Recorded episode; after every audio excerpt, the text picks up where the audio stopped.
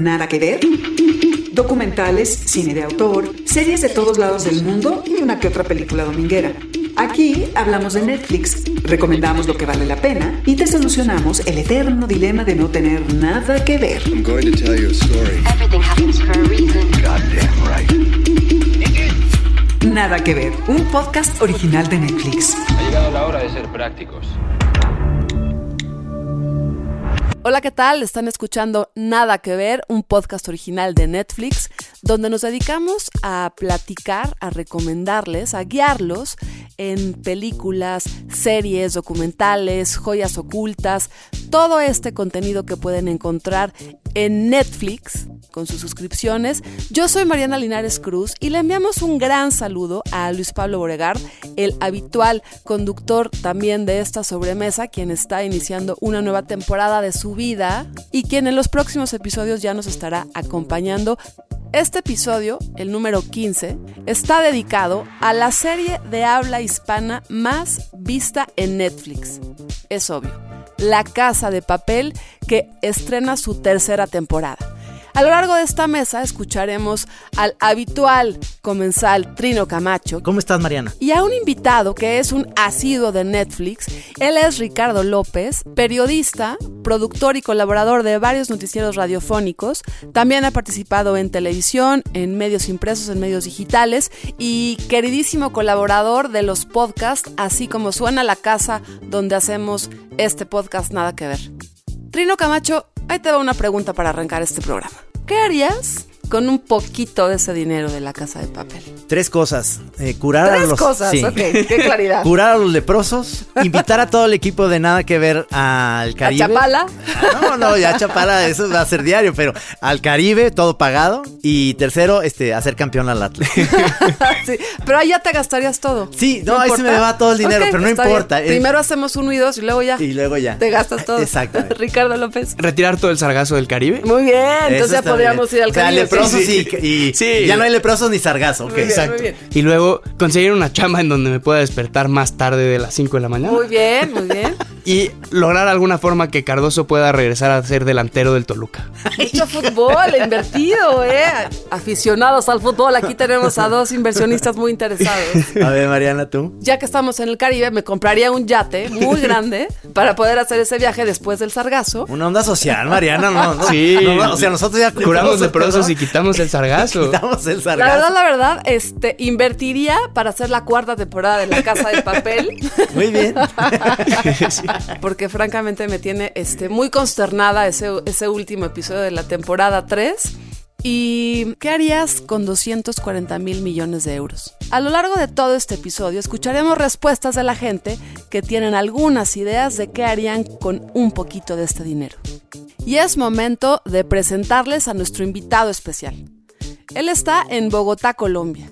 Es abogado, especialista en derecho administrativo y lo más importante es que eh, trabaja en un banco, en el Banco de la República de Colombia, como gerente ejecutivo que dirigió, escuchen, la construcción y puesta en operación de la fábrica de billetes de Colombia. No, sensacional. Él es Gerardo Hernández, a quien le damos las gracias por dedicarnos un poco de su tiempo para contarnos qué significa trabajar en una fábrica de billetes y sobre todo porque sabemos que él es muy, muy, muy fan de la casa de papel, si es posible robarse tantos millones de billetes, así como lo plantea esta serie.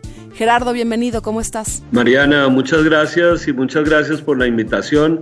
Eh, muy contento de estar eh, en el programa y ojalá que pueda ayudar a que las personas entiendan, digamos, cómo funciona un banco central y cómo funciona o cómo se fabrican los billetes. Presentados los jugadores, vamos a abrir este episodio número 15 con La Casa de Papel, una serie que estrena su tercera temporada este 19 de julio y de la que todos tenemos mucho que decir.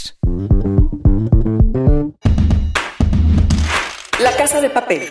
Una serie española originalmente producida y distribuida por Antena 3 en España en sus dos primeras temporadas. Después de adquirir la serie, reeditarla y difundirla a nivel internacional, Netflix produjo la tercera temporada, estrenada el 19 de julio del 2019. Señores, acabamos de entrar en aguas internacionales. Creada por Alex Pina, escrita por Esther Martínez Lobato y dirigida por Jesús Colmenar. Las dos primeras temporadas cuentan la historia de un golpe maestro dirigido por el profesor, interpretado por Álvaro Morte, y un grupo de atracadores que se encierran con rehenes dentro de la Fábrica Nacional de Moneda y Timbre Española para imprimir y llevarse cientos de millones de euros.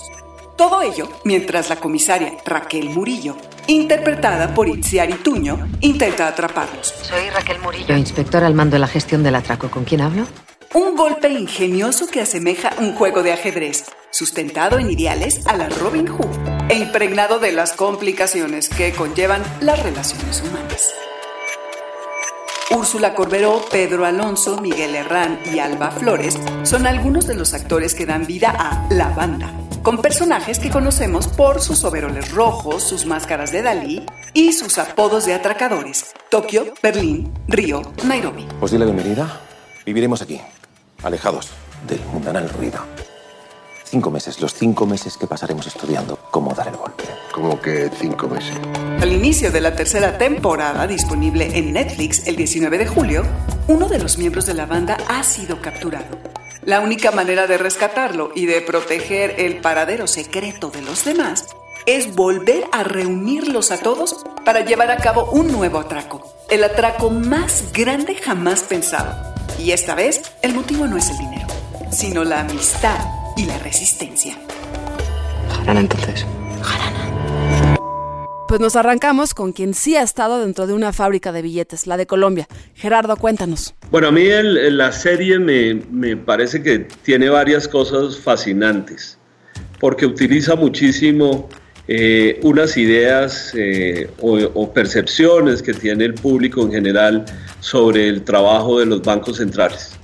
Entonces, la primera gran idea eh, que, tiene, que trae es esta magia que tiene eh, hacer los billetes y que los billetes sirvan para que los ciudadanos paguen sus obligaciones y se sientan ricos. Entonces, eh, yo tuve la fortuna de, de firmar los billetes en Colombia por varios años y siempre que iba a algún sitio o a una cena, terminaba todo el mundo preguntándome cómo es que se hace un billete, cómo son las características de seguridad, porque hay- todos tenemos como una gran fascinación de esto que es como una magia, que es convertir un papel en algo que todo el mundo le da mucho valor, que en el fondo este tema del Robin Hood o inclusive de sentir que si ellos fabricaban los billetes nunca estaban robando a nadie y eh, también digamos en la, en la nueva serie pues se juega también con, con, con la idea de, de cómo apropiarse de, de al- de aspectos como las reservas internacionales en oro de los bancos centrales. Entonces yo sí les diría que cualquier persona que haya trabajado en un banco central necesariamente tiene que haber visto la serie y necesariamente tiene que haberse planteado si lo que hacían ellos Claro. era factible. Supongo, Ricardo López, periodista, que también por tu oficio te has preguntado si es factible hacer todo esto que plantea la casa de papel sobre robarse tantos millones de, de euros. A mí lo que me gusta mucho de la serie, sobre todo la primera temporada, es que pues no suena así muy entretenido ver algo del Banco Central Español, de vamos a ver cómo están imprimiendo los billetes, y se convierte, eh, para usar un término muy español, en un culebrón entre los personajes. Me llamo Tokio, pero cuando comenzó esta historia no me llamaba así. ¿Cómo te suenan 2.400 millones de euros? Nadie había dado un palo así, ni en Nueva York, ni en Londres, ni en Monte Carlo. Así que si mi foto volvía a los periódicos, al menos que fuera por el atraco más grande de la historia. Que cada familia de este país estará preguntando qué estamos haciendo. ¿Qué vamos a robar? La Fábrica Nacional de Moneda y Timbre. ¿Se puede hacer esto, Gerardo? ¿El papel puede estarse imprimiendo sin que tenga el registro? ¿Esto es verdad? ¿Se puede hacer esto? Lo primero que llama la atención en, en la serie es que eh, se utiliza una rotativa y entiendo que de hecho utilizaron la rotativa de algún periódico en España. Entonces, la primera parte, digamos, cómo hacer un billete, primero hay que meterlo en una, en una, en, un, eh, en una máquina que te hace los fondos del billete. Luego en otra que te permite imprimir, digamos, los elementos propios del billete y en donde se incluyen todos los elementos de seguridad. Luego viene un proceso que es el de la numeración y luego el de corte eh, del billete. Aquí, como la rotativa, lo que hace es que muestra con muchísima facilidad la fabricación de billete. En un proceso real de producción hay una cantidad de tiempos que, técnicamente se llaman periodos de improductividad que son insalvables porque o las planchas terminan, eh, digamos, eh, perdiendo su, fortaleza, entonces hay que cambiar las planchas, hay que poner unas planchas nuevas, uno tiene que esperar a que el papel se seque.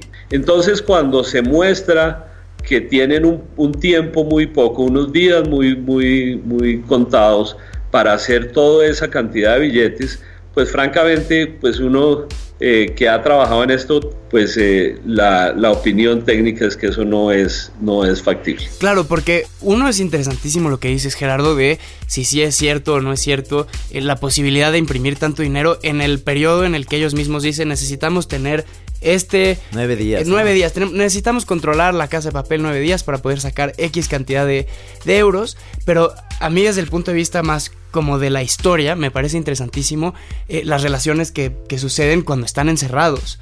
Todos tienen un objetivo común, pero realmente no se conocen muy bien todos quieren lo mismo, no sabemos bien para qué, pero empieza a haber tensiones, empiezan a formarse unas especies de alianzas y para mí como espectador eso es lo más, lo más interesante. Una de las partes más importantes de la casa de papel, a mí me parece, es la construcción de las diferentes historias en donde lo humano es lo más importante porque tienen muchas estrategias. Tienen todos los planes, el A, el B, el C, el Z, el Chernobyl y todas las posibilidades, ¿no? Túnel por arriba, túnel por abajo. Pero dentro de todo ese plan, los errores van marcando la pauta de lo que va sucediendo después. Y no solo los errores, sino la condición humana. Gerardo, ¿cuál es tu personaje favorito? El personaje más fascinante es eh, Berlín porque es un personaje que, reúne todas las condiciones de los seres humanos. Tipo inteligente, pero a la vez, a la vez con todas las debilidades eh, emocionales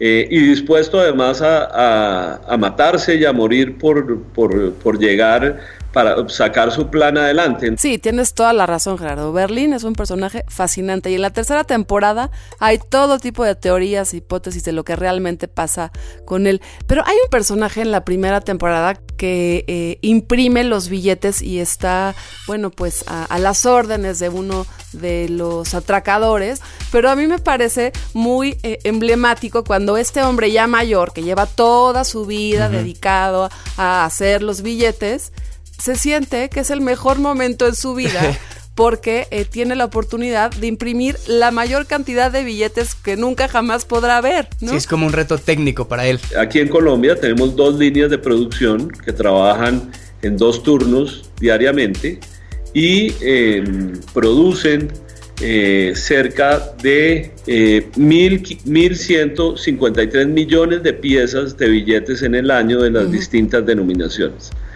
para hacer cada uno de esos billetes es como una obra de arte y las personas que trabajan allá lo toman así. Eh, hay inclusive algo que es muy particular, muy propio de Colombia y es que tenemos en, dentro del proceso personas que revisan si realmente los billetes salieron bien.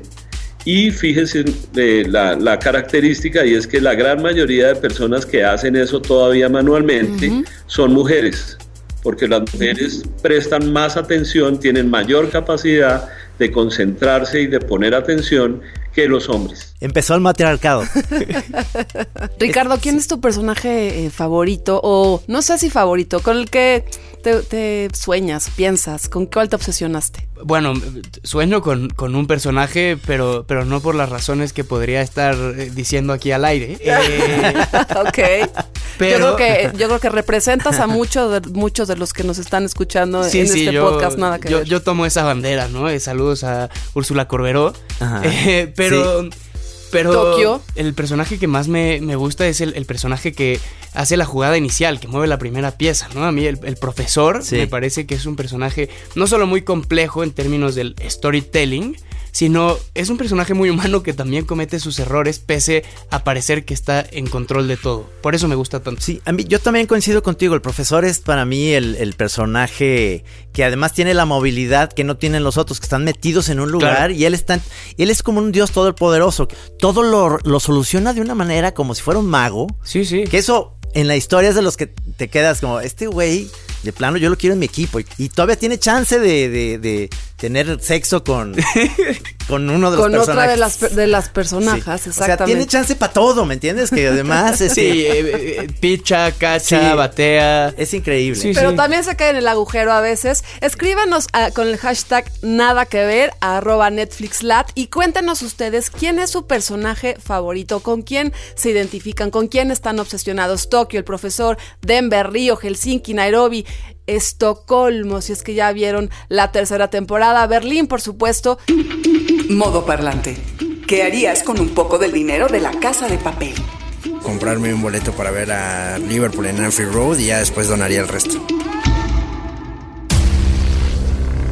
Las cosas se van a poner muy feas. Y yo no soy de quedarme quieta. Soy más bien de el año 2011, el Banco Central Europeo creó de la nada 171 mil millones de euros de la nada. Igual que estamos haciendo nosotros. Y bueno, hay un, un personaje, Gerardo, que, que representa justamente al banco, ¿no? Que es Arturo. Sí. Sí, don Arturo Román, que es el jefe de producción, realmente hace quedar mal a los banqueros centrales. O sea, no es verosímil, ahí tú crees. A diferencia no, no de cuadra. otro, a otro personaje que va a salir después en la temporada tercera, en donde realmente los principios son fundamentales y hace que, que toda la historia cambie de, de cierta manera. Eh, pero don Arturo es, es fatal. Don Arturo, pues, eh, realmente un personaje que uno odia. Ese sí no logra uno en ningún momento tenerle un poquito de empatía Sí. a pesar de todos Sí, sus sí. llantos y lloriqueos y, y intentos además de ser el, el gran héroe. Eh, y, pero, pero sí es un personaje que yo creo que todo el mundo se pone muy, muy molesto. Fíjate que eh, ahora que hablabas del arte, y de que todo es un arte hacer un billete, lo interesante de esto es- son las máscaras que utilizan eh, los personajes, que es obviamente eh, Dalí. Eh, y no sé si sabían ustedes que ellos tenían la idea, eh, los productores, el escritor, Alex Pina y los que armaron esta historia, este, que iban a tener la máscara de El Quijote en vez de, de Dalí. Y eso le da a la serie un también un icono. Esa imagen icónica con los eh, eh, overoles rojos son sensacionales. La primera serie, para mi gusto, de habla castellana que tiene ese poder que tienen las series a nivel mundial. O sea, ya, ya llegaron a ese punto y se me hace sensacional. Si yo fuera parte del elenco, si quieren poner un mexicano, yo quisiera llamarme la Totonilco, ¿no? O sea, si ya tiene nombres como tan elegantes Tokio, el, no, pues ya llegó la Totonilco. Bueno, bueno, sin spoilear nada, en la tercera temporada ya aparece el Chapo Guzmán, ¿eh? Por ahí, por ahí Ok. lo ¿Le mencionan dicen México. el México Badiraguato? ya está. ah, mm. y eh, La Casa de Papel logró ser el Best Drama Serie en un Emmy, se ganó el Emmy, lo cual la hace ya estar en otras ligas. Y a pesar de todo, a ver qué, me, qué piensan ustedes, es muy española. Sí, apela como a un mercado internacional, nos habla a nosotros los latinos, incluso eh, en la, la versión doblada o subtitulada que se puede ver en Netflix que vio eh, Stephen King, eh, pues es muy exitosa, pero no pierde esta identidad hasta provincial española. Claro, los propios acentos de las diferentes provincias de, de España están ahí. Eh, ahí sí se vuelve un poco estereotipado porque está un poco la gitanilla, Sí, pero sí. está Sí. también eh, el- Están los rusos. Los rusos. El mismo profesor, uno pues sí puede pensar que lo ve caminando porque es un profesor de escuela común. La, Raquel, la inspectora, es una policía eh, con totalmente cortada a la española que vive con su mamá. Y yo creo que eso también apela a una empatía de- del mercado eh, de América Latina. Nos Sí, encanta. por supuesto. Y tiene estos elementos también interesantes de que hay sexo, ¿no? O sea, este, no, es una, Ah, no, es una, no es una serie para niños, pues, digamos. ¿eh? Hay sexo y es, es ese sexo español que vemos en las películas de Almodóvar o en las de Vigas Luna y demás. Aparecen de la nada una cantidad de detalles muy, muy, muy especiales que permiten que, que no solo los, los españoles, sino de otros países se conecten con el programa, ¿no? O sea, en la tercera temporada, en un momento dado, aparece la canción que cantan los hinchas del Liverpool a su equipo, que dice, nunca eh, caminarán solos, ¿no? Y acompañando, digamos, a la banda. Son detalles que se nota que, que- que los piensan muy bien, que son llamativos y que realmente pues lo único que hacen es darle un poco más de sabor a la serie. Modo parlante. ¿Qué harías con un poco del dinero de la casa de papel? Muy seguramente alivianaría a mis tíos, a mi familia. Alex Pina, que es el eh, creador de la serie, productor, director, guionista, es como, me lo imagino, como el profesor, porque tuvo que haber estudiado todas las posibilidades y todos estos detalles para llegar a las diferentes audiencias que ahora llega con, con Netflix.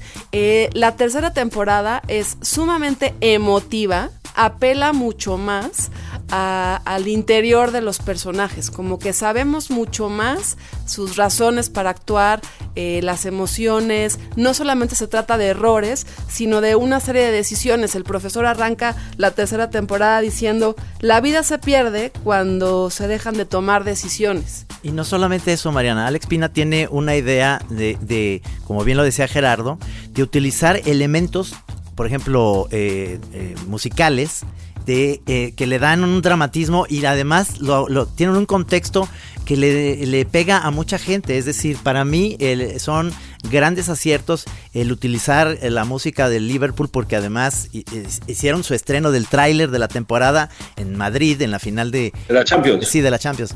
Entonces hicieron ese, e- esa parte, digamos, y Alex Pina tiene todos estos elementos muy bien armados porque también se ve que ve muchas películas norteamericanas en las cuales los elementos dramáticos son la música, son importantes. Yo creo que tiene todo un organigrama Sí, perfecto sí, en sí. el cual puede Como jugar el con los- profesor, ¿no? Sí, exactamente. Señores, acabamos de entrar en aguas internacionales. Hemos conseguido escapar, pero ahora viene lo más difícil. Mantenerse vivo. Hay que convocar a la banda. Esto es una declaración de guerra al sistema. Nosotros somos la resistencia.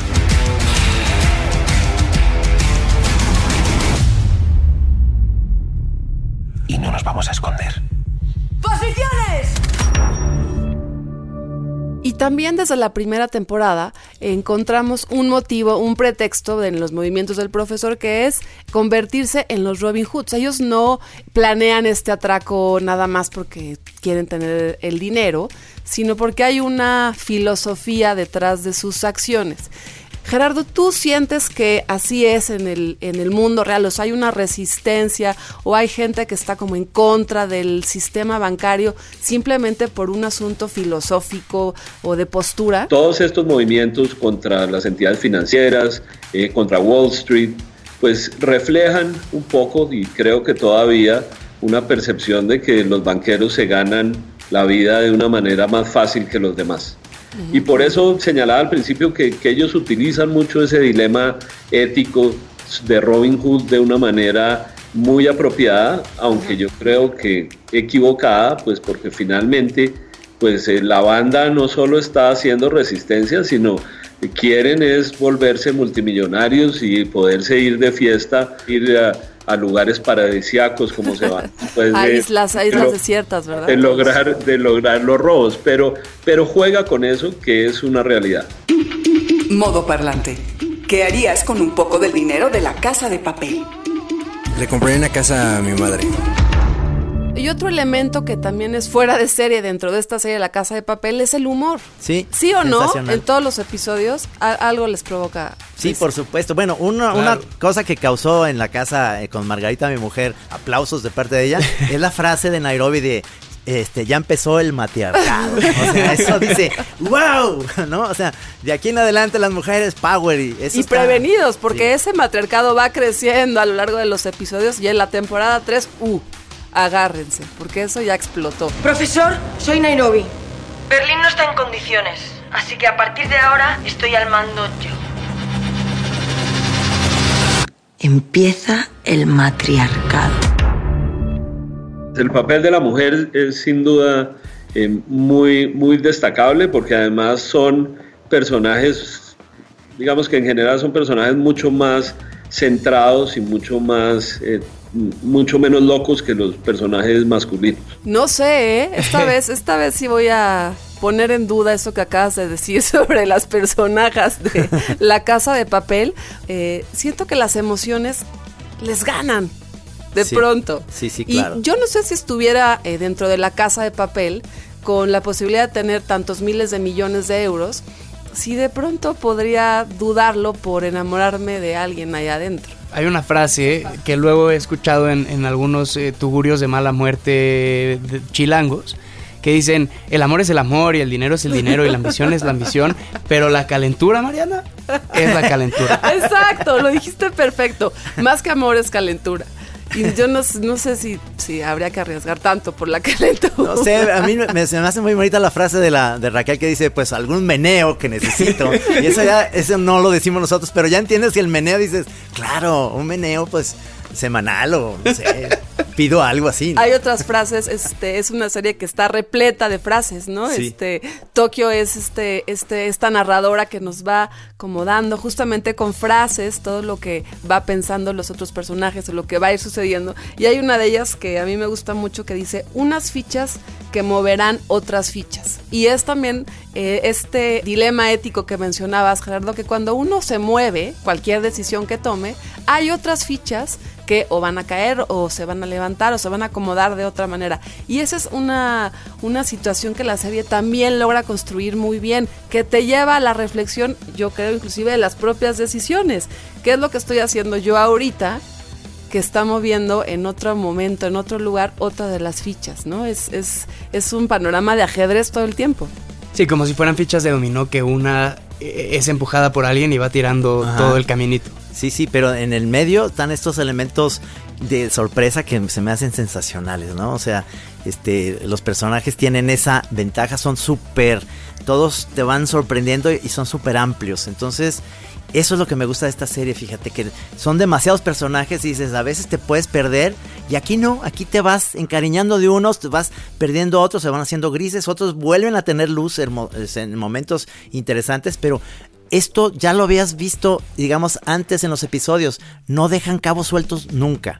Cualquier cosa no te va a sorprender porque dices, ah, claro, este personaje había dicho, ¿no? Cierto. Es, está muy, muy bien armada la serie. Hombre, yo creo que uno tiene que volver a ver las primeras dos temporadas para poder eh, cazar con emoción la, la tercera que viene.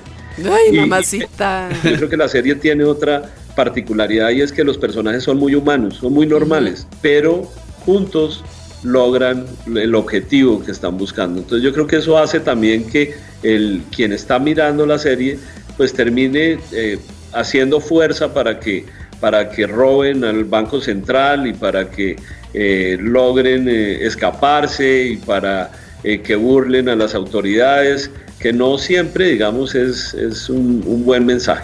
Y acabas de decir una palabra que retomo para la tercera temporada, que es juntos.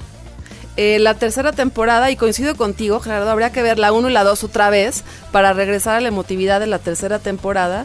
eh, es el pretexto para resolver todo otra vez a partir de una frase que dice el profesor, es, a ti te pasó esto y la banda estuvo ahí. A ti te pasó esto y la banda estuvo ahí. Y a ti te está pasando esto y la banda está hoy aquí. Así que la banda está otra vez de nuevo para resolver algún asunto personal, algún atraco o algún asunto del pasado también, porque la tercera temporada, y aquí sí se los recomendamos, eh, tiene que, tienen que estar muy, muy, muy atentos porque viaja en cinco líneas temporales en los diferentes episodios. No es ya un asunto lineal eh, de cronología, sino que tiene cinco distintos momentos a lo largo, obviamente, de las otras temporadas y de cosas que no sabíamos aún de todos estos personajes.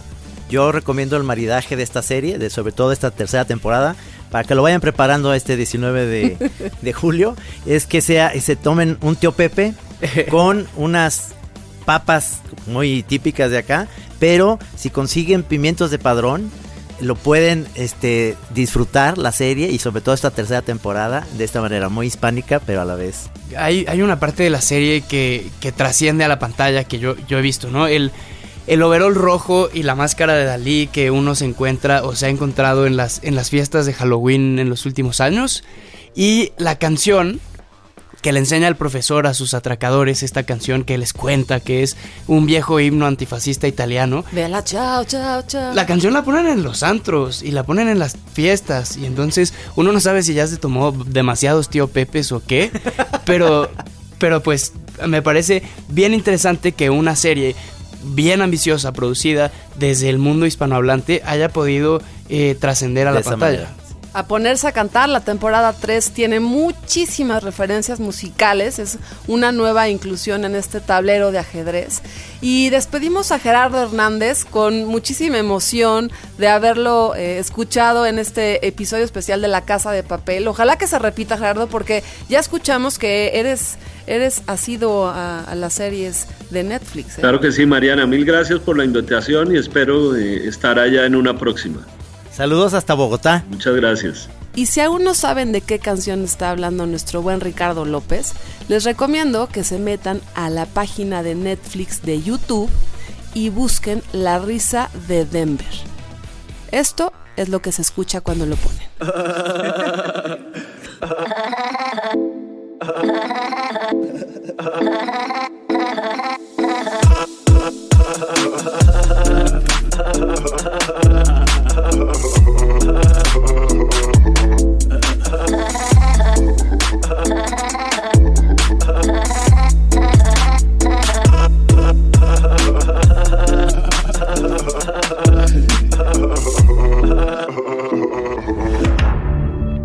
poco no la casa de papel sitúa al espectador en una posibilidad de decidir quién quiere ser?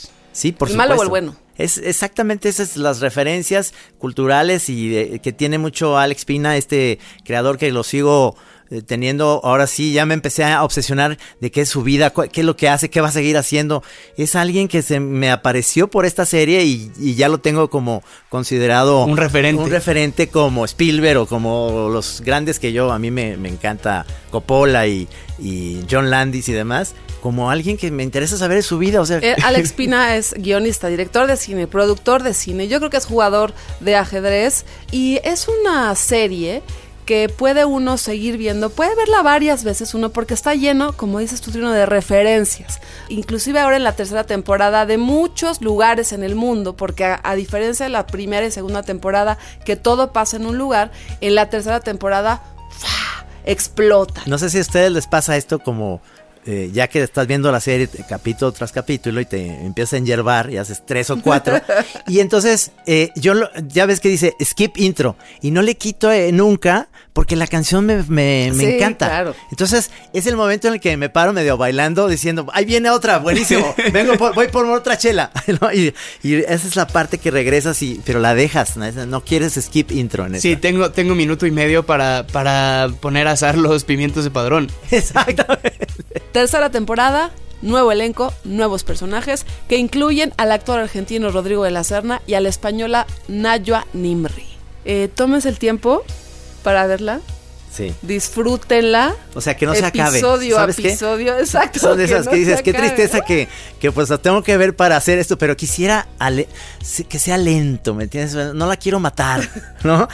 O sea, Uno cada día. Sí, sí, sí. Yo tuve que tener un- una cajita de Kleenex a mi lado para esta tercera temporada porque si te llega, No, pues sí. te llega al corazón. Ricardo López, gracias por estar aquí con nosotros y compartir esta afición tuya por la casa de papel. Ojalá que se repita. Qué ilusión que me hayan invitado, gracias. Trino Camacho, Muchas nos gracias. despedimos en este episodio. Pueden eh, escribirte a dónde, por favor. A arroba Trino Monero, ahí pueden escribirme en todas las, eh, ya sea, eh, ya saben, el pajarito, Versiones. versión pajarito, versión Instagram, versión todo. Saludos a Luis Pablo. Un saludo a Luis Pablo que está iniciando una nueva temporada de su vida y que pronto estará de nuevo en esta mesa. Yo soy Mariana Linares Cruz. Esto fue Nada que ver, el podcast original de Netflix en su episodio número 15 y nos escuchamos la próxima semana en Spotify, en iTunes y por supuesto en nuestra página así como suena punto MX. La Casa de Papel, no se la pierdan, está ya la temporada 3.